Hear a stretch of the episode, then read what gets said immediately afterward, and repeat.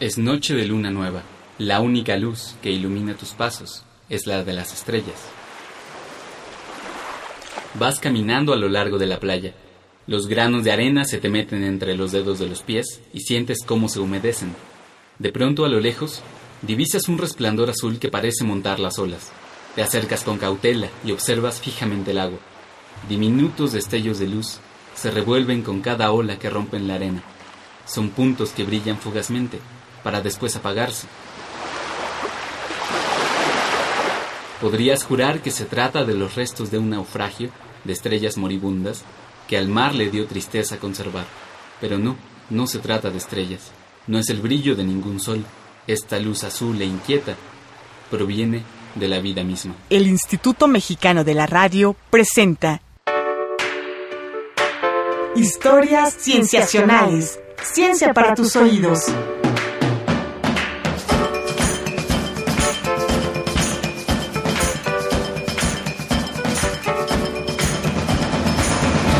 Bienvenidos a Historias Cienciacionales. Mi nombre es Víctor Hernández y les estaré acompañando la próxima media hora mientras nos adentramos en un mundo extraño, bello y poco conocido, el de la bioluminiscencia. Imaginen que se encuentran en un lugar como el fondo del océano. La calma es inquietante. Hace ya varios metros que el último rastro de luz desapareció y con él los últimos segundos de penumbra. Ahora los envuelve una eterna oscuridad.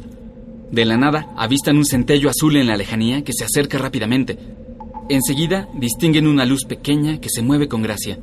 Mientras observan el tranquilizante espectáculo, unas fauces terribles se cierran sobre su cuerpo. Ahora no son más... Perdonen, me quito la escafandra. Ahora no son más que el almuerzo de un pez rape, uno de los muchos organismos bioluminiscentes que habitan en las profundidades del mar. Desde el fondo de los océanos hasta las selvas tropicales, la bioluminiscencia es un fenómeno observado en organismos tan variados como animales, algas, hongos y bacterias. Pero, ¿por qué es tan fascinante la bioluminiscencia? A los científicos no les ha costado mucho trabajo definirla. Es la capacidad de ciertos seres vivos para generar luz. Lo difícil ha sido entender cómo funciona. Y no es para menos. Se trata de seres vivos que intentan imitar a las estrellas, la fuente de luz de las estrellas es la fusión atómica. En los organismos, es un proceso más modesto, pero igual de eficaz. Una molécula orgánica adquiere grandes cantidades de energía y la libera en forma de fotones, de luz. Ese estado energético es causado por una enzima. A las moléculas que se cargan de energía se les llama genéricamente luciferinas, y a las enzimas que las activan se les llama luciferasas. En la naturaleza existen más de 50 sistemas distintos de luciferina y luciferasas diferentes parecen tener un origen distinto entre sí y haber evolucionado de manera independiente. Es decir, los compuestos químicos que utilizan las luciérnagas para formar constelaciones completas en las noches de sopor selvático son distintos a los que aprovecha el pez rape para conseguir un bocado. Pero la bioluminiscencia no solo te importa si eres un pez abisal o una luciérnaga llamando a tu pareja. Los humanos también hemos aprendido a aprovecharla para nuestro beneficio, y quizá el mejor ejemplo de ello se remonta a 2008, durante la ceremonia en Estocolmo de los premios Nobel. De eso les hablaré hoy en Momentos de la Ciencia. El 10 de octubre de 2008, Osamu Shimomura, Martin Chalfie y Roger Tsien obtuvieron el Premio Nobel de Química por el descubrimiento y desarrollo de la proteína verde fluorescente, también conocida como GFP por sus siglas en inglés. Como su nombre lo indica, esta proteína emite un color verde cuando se le expone a luz azul en el rango ultravioleta. Es un material fluorescente, como los juguetes que brillan en la oscuridad, esta proteína absorbe la energía de los fotones de la luz que le echen encima y la regresa en forma de luz con otra longitud de onda, es decir, con otro color. La fluorescencia entonces no necesita de enzimas para brillar.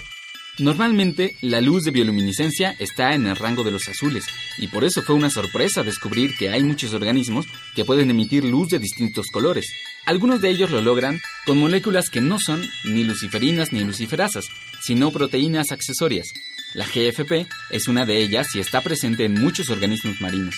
Los investigadores Shimomura, Shalfi y Tsien la aislaron particularmente de la medusa Aequorea victoria entre la década de los 60 y 70.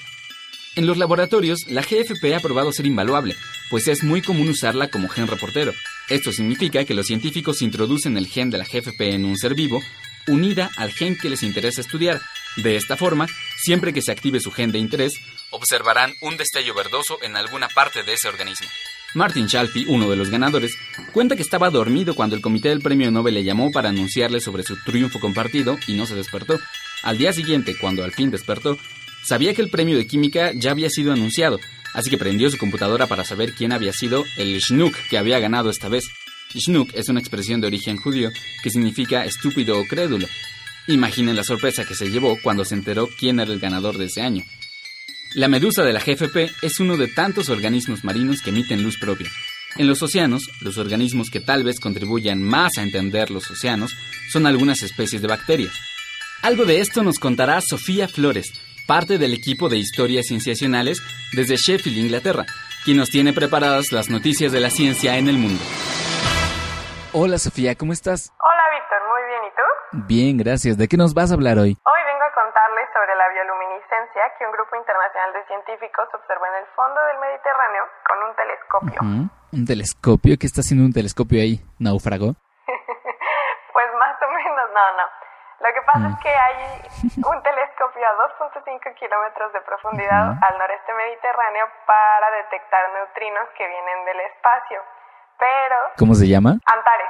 Ah, ok. Pero eh, su tiempo libre, los investigadores que están a cargo de Antares Ujú, eh, se pusieron a observar los organismos que están en el océano profundo y publicaron el verano pasado un trabajo donde demuestran que estos organismos, que probablemente en su mayoría son bacterias, tienen un calendario que está sincronizado con los cambios del agua. ¿Un calendario? Sí, lo que este estudio demostró es que los organismos bioluminiscentes eh, duplican su brillo ah, en diferentes etapas del año.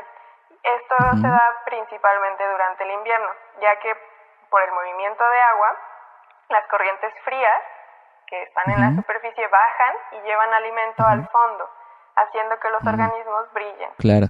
Con más comida brillan de contentos. Exactamente. Este Bien. es el primer estudio que reporta un cambio en la bioluminiscencia de los organismos por causas naturales, porque por lo general los eh, investigadores tienen que golpear el agua para que los organismos brillen. Que golpear el agua, que salvajes.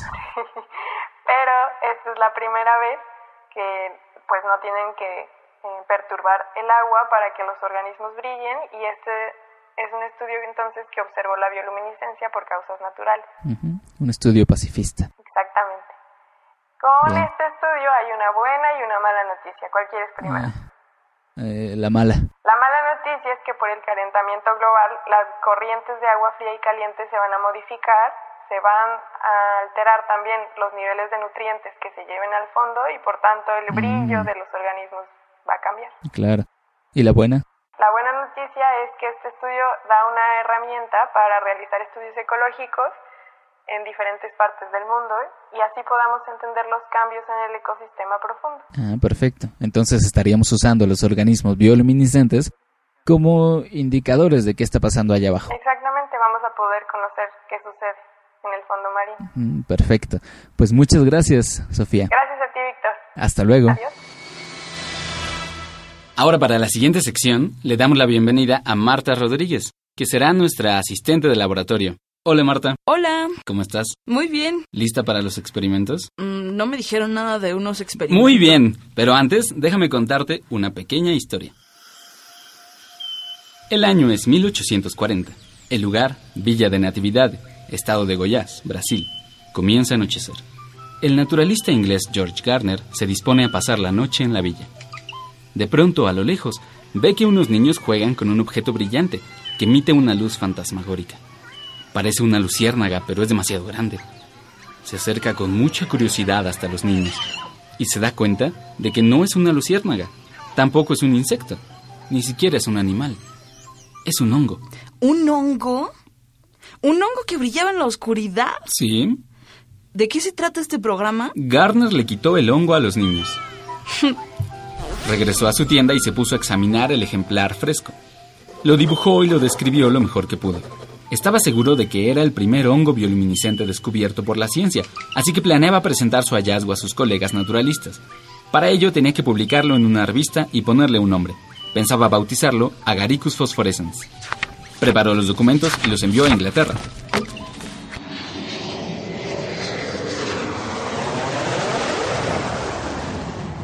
No, no, no había aviones. Ah, sí. Los envió por barco. ¿Cuántos días duraba el viaje de Brasil a Inglaterra en barco? Un par de meses. ¿Un par de meses?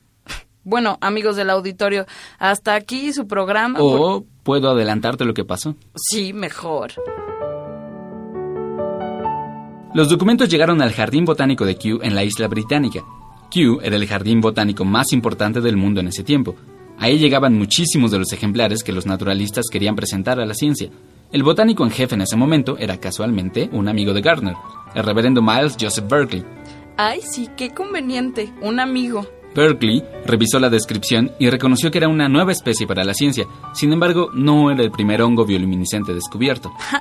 qué mala suerte. Entonces le pidió a Gardner que cambiara el nombre. ¿Cómo que le pidió?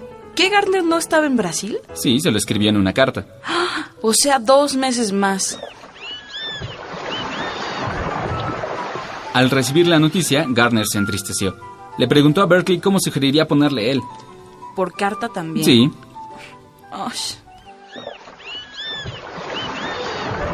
Berkeley le dijo que le pusiera el nombre del descubridor.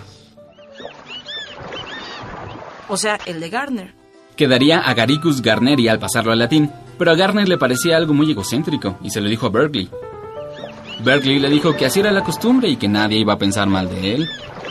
Gardner dijo que estaba bien. Y así la nueva especie quedó registrada como Agaricus garneri en la revista del Real Jardín Botánico de Kew. Y luego, Lo que pasó después te lo contaré a regresar del corte. Vamos a un corte y regresamos. Tú escuchas historias cienciacionales. Ciencia para tus oídos. Ciencia para tus oídos.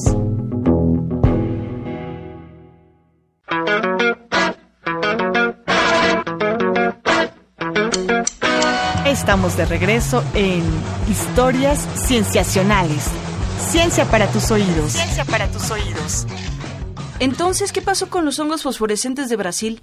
Nadie volvió a saber de ellos. Nadie, ni los habitantes de Natividad de Estado de Goiás, Brasil. Bueno, ellos sí. A lo que voy es que... Tal vez si Berkeley hubiera dejado que Gardner le pusiera fosforescence a su hongo, el nombre le habría llamado la atención a alguien. Porque nadie piensa, mira, Agaricus aburridum, seguro es fosforescente o alguna otra cosa increíble. Sí, tal vez. Pero el hecho es que alguien sí lo redescubrió hace pocos años. Pero no por el nombre. No. El hongo bioluminiscente de Gardner fue redescubierto por un químico brasileño llamado Cassius Stefani. Él se dedicaba a estudiar otros hongos bioluminiscentes, la mayoría de los cuales eran pequeños y no demasiado brillantes. En 2001, revisando los reportes de Gardner, le llamó la atención la descripción de Agaricus garneri y le pidió a cualquier colega suyo que fuera a la selva que abriera los ojos por si veía un hongo amarillo de unos 10 centímetros de largo que brillara en serio. ¿Y lo encontraron? Sí, fue gracias al conocimiento tradicional de los pobladores de la selva. Ellos llaman al hongo flor de coco. Ah, eso significa flor de coco en español. Eh, sí, gracias. Lo llaman así porque crece al pie de una especie de cocotero. Pero los hongos no son flores, ni siquiera son plantas. No, pero así los llaman. Fue en 2005 cuando al fin alguien le pudo enviar fotografías a Estebani. Unas primatólogas encontraron el hongo mientras exploraban la selva en busca de unos monos que usan herramientas. Ah, humanos. No, no, otros primates. No los conoces. Cuando Estebani recibió las fotos se emocionó, pero tuvo que esperar un año para que le enviaran muestras. Oye, ¿por qué? Porque el dinero para las expediciones científicas no crece al pie de los cocoteros. Pero una vez que tuvo los ejemplares, los envió a sus colegas micólogos. Primatólogos. No, los micólogos estudian a los hongos, no a los micos. Ay, pues qué mal. Decía que se los envió a sus colegas para que lo ayudaran a analizarlo, y recién en 2011 publicaron sus resultados. ¿Y qué pasó? ¿Qué más podían saber del hongo además de que brillaba? Bueno, pudieron darle un lugar en su árbol evolutivo, y le tuvieron que cambiar el nombre. Adivino.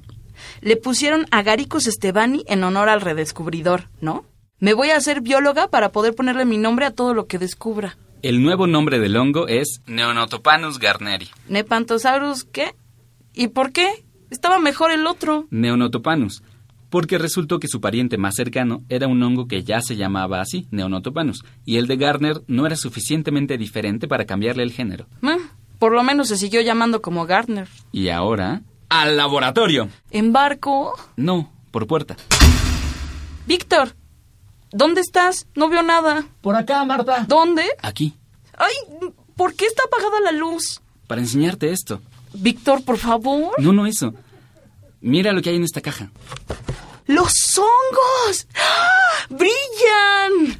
¡Tranquilízate! No, no puedo, es que los hongos están brillando. Ya sabías que brillaban, de eso se trata el programa. Es que no te creía.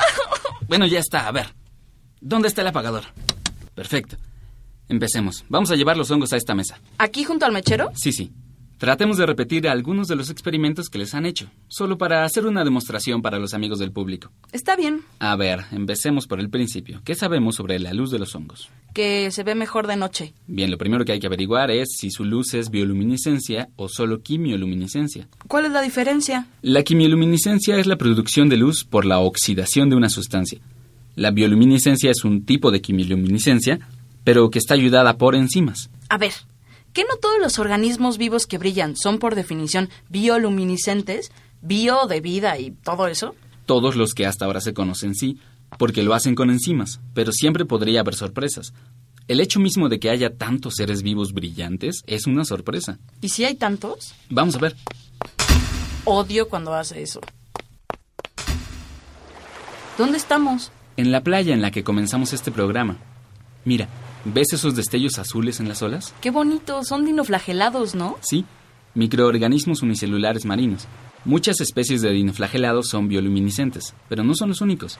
Todos los reinos de los seres vivos, excepto las plantas, tienen especies con bioluminiscencia, y casi todos ellos viven en el mar. Como los peces rape. Muchas especies de peces tienen bioluminiscencia, pero también muchos calamares, gusanos anélidos, camarones, medusas, corales, bacterias. De hecho, muchos organismos marinos bioluminiscentes no brillan por ellos mismos, sino que usan a las bacterias que sí emiten su propia luz. Ay, me parece un abuso. Ambos sacan ventaja de esa relación. Es lo que los biólogos llaman relación simbiótica. Los organismos tienen acceso a luz sin que ellos la produzcan y las bacterias a un lugar donde reproducirse de manera segura y a un medio de transporte para extender sus dominios. ¿Y en tierra firme, además de los hongos? Hay algunas especies de lombrices, pero sobre todo insectos. Luciérnagas. Y otros miembros del orden de los escarabajos. Y por ahí también hay algunas larvas de mariposas bioluminiscentes. Uh, ¿Y algo menos asqueroso? ¿Un ave, una rana, un conejo? No, entre los animales vertebrados solo hay peces bioluminiscentes. Pero no hacen falta. Se podría decir que la bioluminiscencia se extiende por todo el árbol de la vida. Hay puntos luminosos en todas sus ramas. ¿Y por qué? ¿Por qué qué? ¿Por qué hay tantos organismos que emiten su propia luz? Bueno, podemos pensar que tiene algunas ventajas. ¿Como cuáles? Digo, eres un organismo que emite luz en la oscuridad. Eso no te convierte en un letrero gigante que dice ¡Cómeme! No necesariamente. En realidad existen varias formas en las que la bioluminiscencia es usada por los organismos. En algunos casos funciona como defensa, en otros para cazar y en otros para reproducirse. ¿Se defienden con su luz? Te puedo contar casos muy sorprendentes. Por ejemplo, imagina que eres un pez abisal. Tú eres un pez abisal. Bueno, entonces un calamar abisal. ¿Con 10 tentáculos y todo? Vas nadando como en cualquier otro día, pero comienzas a sentir la presencia de un pez colmilludo que se aproxima. No lo puedes ver, pero ambos saben a dónde va todo esto. De pronto su presencia está más cerca de lo que esperabas. Sacas tu as bajo la manga y brillas muchísimo. Todo tu cuerpo se convierte en un panel luminoso. El pez que te iba a comer se desconcierta y se aleja. ¿Y si no? A mí nunca me daría miedo una luz así. Hay algunos calamares abisales que desprenden partes de su cuerpo que se quedan brillando como señuelo.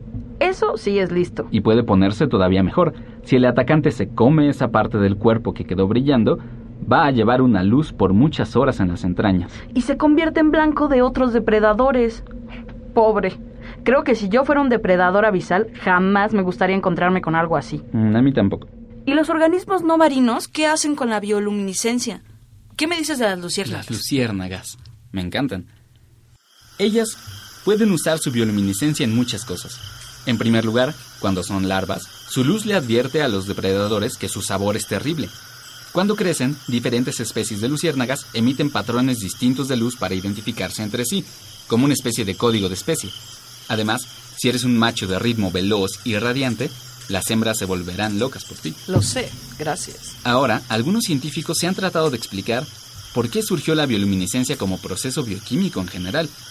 Ellos han sugerido que la bioluminiscencia es un modo de lidiar con el estrés oxidativo en los tejidos de los organismos, como el que está asociado a muchas enfermedades en los humanos durante el envejecimiento. Como si fuera un antioxidante. Sí, ¿recuerdas que dijimos antes que la luz se produce gracias a que la luciferina se oxida? Ah, no, yo todavía no llegaba. Ah, bueno, pero tal vez estabas escuchando el programa. claro que no, Víctor, soy un producto de tu imaginación. Ah, bueno, no importa, te lo digo ahora. La luciferasa ayuda a que la luciferina reaccione con el oxígeno y ese oxígeno ya no puede ir por ahí dañando a otros tejidos. Eso suena muy útil. Todas las otras funciones de la bioluminiscencia serían usos secundarios, innovadores, pero derivados de ese primer uso. Muy bien. Yo solo quiero decir una cosa. Me vine desde mi casa con guantes y bata y no hemos hecho ningún experimento. Tienes razón. Regresemos al laboratorio. Vamos. Nos quedamos en que, si es simple oxidación de las moléculas, se trata de quimioluminiscencia. Para que la podamos llamar bioluminiscencia, tendrían que estar involucradas enzimas, las luciferasas. Mira, te lo aprendiste casi de memoria. Lo estoy leyendo de tu libreta de apuntes. Y hay más. Hoy, mientras estaba solo en el laboratorio, imaginé que la doctora me Oye, no, no, no, no. Eso es privado. bueno, pues empecemos porque me aburro. Vamos a probar que los hongos sí tienen luciferasas. ¿Cómo? Las luciferasas son enzimas. Y la mayoría de las enzimas pierden sus propiedades a altas temperaturas. Se desnaturalizan. Exacto. Vamos a preparar extractos de los hongos uno en frío y otro en caliente. El extracto caliente no debería tener enzimas funcionales. El frío, en cambio, debe mantener sus enzimas intactas. Cuando juntemos los extractos, las enzimas, es decir, las luciferasas, se juntarán con su sustrato, la luciferina, y veremos la bioluminiscencia. Primero hacemos un licuado de los hongos. Pido usar la licuadora. Mira, apaga la luz. ¡Brilla! Pero todavía no hemos hecho nada más que licuarlos. Brilla porque al licuarlos, la enzima y el sustrato se liberaron de sus compartimentos en la célula y se juntaron. Ahora, vamos a poner la mitad de este extracto en tu taza. Oye, es mi taza favorita de café. Es por el bien de la ciencia. La otra mitad la vamos a calentar. Listo. Ahora la luz. ¿Dejó de brillar? A las luciferinas no les afectó el calor, pero las enzimas ya están desnaturalizadas, por eso no ocurre la reacción. Estoy aprendiendo mucho, aunque no quiera. Ahora la parte interesante. Vamos a dejar que se enfríe este extracto y lo juntamos con la otra mitad, con el que se quedó en tu taza. En mi taza favorita. ¿Cuánto tarda en enfriarse eso? No me digas que dos meses. No, ya está listo. La magia de la radio. Esto es como esa puerta rara tuya que te lleva a todos lados. Ahora apaguemos la luz de nuevo. Víctor, no me estás respondiendo. Mira, el extracto frío. El que está en tu taza. A ver, ya no está brillando. No, porque ya se agotó la luciferina sin oxidar. Pero las enzimas siguen ahí. Así es. Y estamos a punto de echarle más luciferina sin oxidar, más sustrato. Yo se la echo, pero prende la luz. A ver, hazte para allá. Claro, y eso muestra que hay enzimas involucradas. Me queda una duda. ¿A qué saben los hongos bioluminiscentes? Eso por un lado. Por el otro, dijimos que había muchos diferentes sistemas de bioluminiscencia, ¿verdad? Se han encontrado casi 50 diferentes, pero podría haber más. Eso significa que cada uno de esos sistemas puede tener su propio tipo de luciferina y luciferasas. Muy buena observación. La respuesta es que más o menos. En general, hay cuatro tipos de luciferinas que se encuentran en la mayoría de los organismos bioluminiscentes. Lo que suele cambiar son las luciferasas, las enzimas. Hay veces que cada especie tiene su propia luciferasa. ¿Y las luciferinas de dónde las sacan? Algunas especies las producen ellas mismas, como las medusas o las bacterias. ¿Y las que no? Pueden obtenerla de su dieta. ¿O sea que se comen a los otros? Sí, evolutivamente hablando, se puede pensar que es más fácil inventar solo una nueva enzima que inventar una nueva enzima y un nuevo sustrato. ¿Y los hongos? Ellos no se comen a nadie. Tendrían que tener todo el sistema propio, ¿no? Buena pregunta. Ahora acabamos de probar la luciferina y la luciferasa de una sola especie. ¿Qué pasaría si juntamos la luciferasa de una especie de hongo con la luciferina de otra especie? No creo que brillen. Estoy leyendo este artículo dice que hay 71 especies de hongos bioluminiscentes, así que debería haber 71 clases distintas de luciferinas y luciferasas. No necesariamente. Si dos especies de hongos bioluminiscentes están muy emparentadas, podrían haber heredado la misma luciferina y la misma luciferasa de su ancestro común. Pero aquí también dice que las especies bioluminiscentes están regadas por todo el árbol evolutivo de los hongos. No están todas emparentadas. No creo que brillen. Bueno, probemos. Al laboratorio. Estamos en el laboratorio. Al otro laboratorio. ¿Tenemos otro laboratorio? Sí, en la selva. Tenemos un laboratorio en la... Oye, es igual al otro. Sí, hicimos una copia y la imprimimos. ¿Recuerdas que la ciencia en México está en crisis? Y también la imaginación, al parecer. ¿Mande? Nada, que qué bonito refrigerador. Gracias, se lo gané en una apuesta al laboratorio de al lado. Mira, aquí están los hongos. ¿Las 71 especies? Todas. A ver, ¿este cómo se llama? Armillaria melea, Es como un plato. ¿De dónde es? de California. ¿Y este? Micena citricolor, Ajá, paragüita citricolor. ¿De dónde es? de Costa Rica. ¿Y este? Ese es Neonotopanus. Nepantosaurus, yo lo pido. Está bien, está bien. Eso es de Brasil. Ya sé, de la Villa de Natividad, Estado de Goiás, Brasil. Bueno, ya, a licuar. Me tomé la libertad de licuarlos antes. Tú no necesitas un asistente. Creo que solo querías alguien con quien hablar. Vamos a hacer todas las mezclas de luciferinas con luciferasas. Espera, eso sería 71 elevado a la... um, dos- o sea, o sea, 631 combinaciones. Este programa tiene un tiempo limitado. Bueno, probemos solo algunas. Tomemos hongos de los cuatro linajes que contienen hongos bioluminiscentes y hagamos todas las combinaciones. También tenemos que probar combinaciones con alguno que no brille, porque qué tal que resulta que todos los hongos pueden brillar. Muy cierto, el control negativo. Por eso me tomé la libertad de traer estos que no brillan tan bien. Ah, ¿ya ves cómo hasta tú usas la magia de la radio? Sí, bueno, ya. Más mezclar y menos platicar. ¿Resultados? Todas las combinaciones brillaron. Excepto las que no incluían hongos bioluminiscentes. Pero entonces... Todos esos hongos son de linajes evolutivos distintos y aparentemente tienen las mismas luciferinas y las mismas luciferasas o unas muy muy similares. Pero, ¿y entonces los demás? Los que no brillan, ¿por qué no brillan? ¿Tienen las enzimas pero no las usan o no las tienen? ¿Por qué solo algunos las tienen? ¿Algunos las perdieron? ¿O algunos las ganaron? ¿O algunos las perdieron y otros las ganaron y luego las volvieron a perder y luego otros ganaron las que estos perdieron? Eh, no, no creo que sea tan complicado, pero hasta ahora no se sabe. ¿Por qué? ¿No me puedes dejar así? En la ciencia las respuestas solo abren más preguntas. Pero para que dejes de pensar en eso, ¿quieres ir a buscar hongos a la selva? En algunas selvas de México también hay hongos bioluminiscentes. Sí quiero. Ya me puse las botas y todo. Ah, muy bien, perfecto. Elegí una noche de luna nueva. Excelente. Ahora caminemos fijándonos debajo de los árboles, pero con las linternas apagadas. No voy a ver nada. Nada, excepto el brillo de los hongos bioluminiscentes. La noche estaba cerrada. Por hoy se nos acabó el tiempo en esta emisión de Historias Cienciacionales. Agradecemos a Marta Rodríguez por habernos ayudado. La información científica de esta emisión se obtuvo de artículos publicados en revistas especializadas. Para tener acceso a la lista completa de referencias, la pueden buscar en nuestras redes sociales. Nuestras redes sociales se encuentran en Facebook, Tumblr o WordPress como Historias Cienciacionales y en Twitter como arroba cienciacionales. Para contactarnos directamente a nuestro correo electrónico historiascienciacionales.gmail.com. Participaron en la realización de este programa Marcela Montiel en la producción y Roberto Portillo en la grabación y edición. No olviden sintonizarnos la siguiente semana. Hasta pronto. El Instituto Mexicano de la Radio presentó Historias Cienciacionales. Ciencia para tus oídos.